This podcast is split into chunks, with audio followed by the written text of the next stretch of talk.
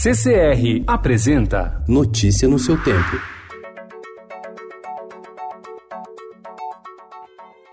Olá, sejam todos muito bem-vindos. Hoje é segunda-feira, dia 2 de dezembro de 2019. Eu sou o Cado Cortês e ao meu lado Alessandra Romano. E estes são os principais destaques do jornal Estado de São Paulo.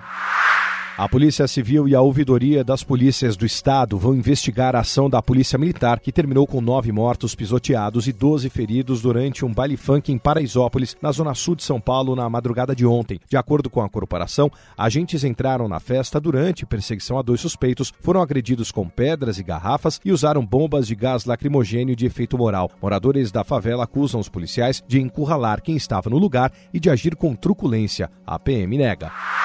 Luiz Eduardo Ramos, ministro-chefe da Secretaria de Governo, vê uma chapa Bolsonaro-Moro como imbatível em 2022, mas diz que o presidente não pensa da mesma forma. Ramos defende segundo mandato para arrumar a casa. Lei de autoria do líder do governo na Lesp, Carlos Pinhatari, do PSDB, beneficiou a empresa da qual é sócio. Ele dificultou a venda de produto de um laboratório concorrente ligado ao Hospital das Clínicas.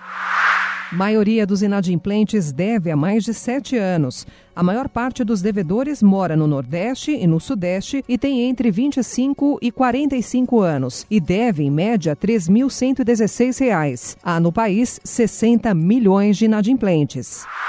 Menos de quatro meses depois de chegar ao Palmeiras, Mano Menezes foi demitido ontem, após derrota por 3 a 1 para o Flamengo. Antes dele, Felipão também caiu ao perder para o time do Rio.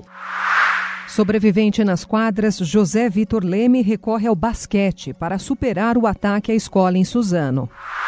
Nas curvas da estrada para Santos, com capacetes e roupas coloridas, 50 mil ciclistas seguiram ontem em direção a Santos em um percurso de 73 quilômetros, com saída de São Bernardo do Campo, no ABC Paulista. Ator engajado. Javier Bardem diz ao Estadão estar espantado com a velocidade da mudança climática, tema de seu documentário. Juliette Binoche, no Brasil, atriz francesa, fala sobre cinema, perdão e tataravó escrava brasileira. Notícia no seu tempo. Oferecimento CCR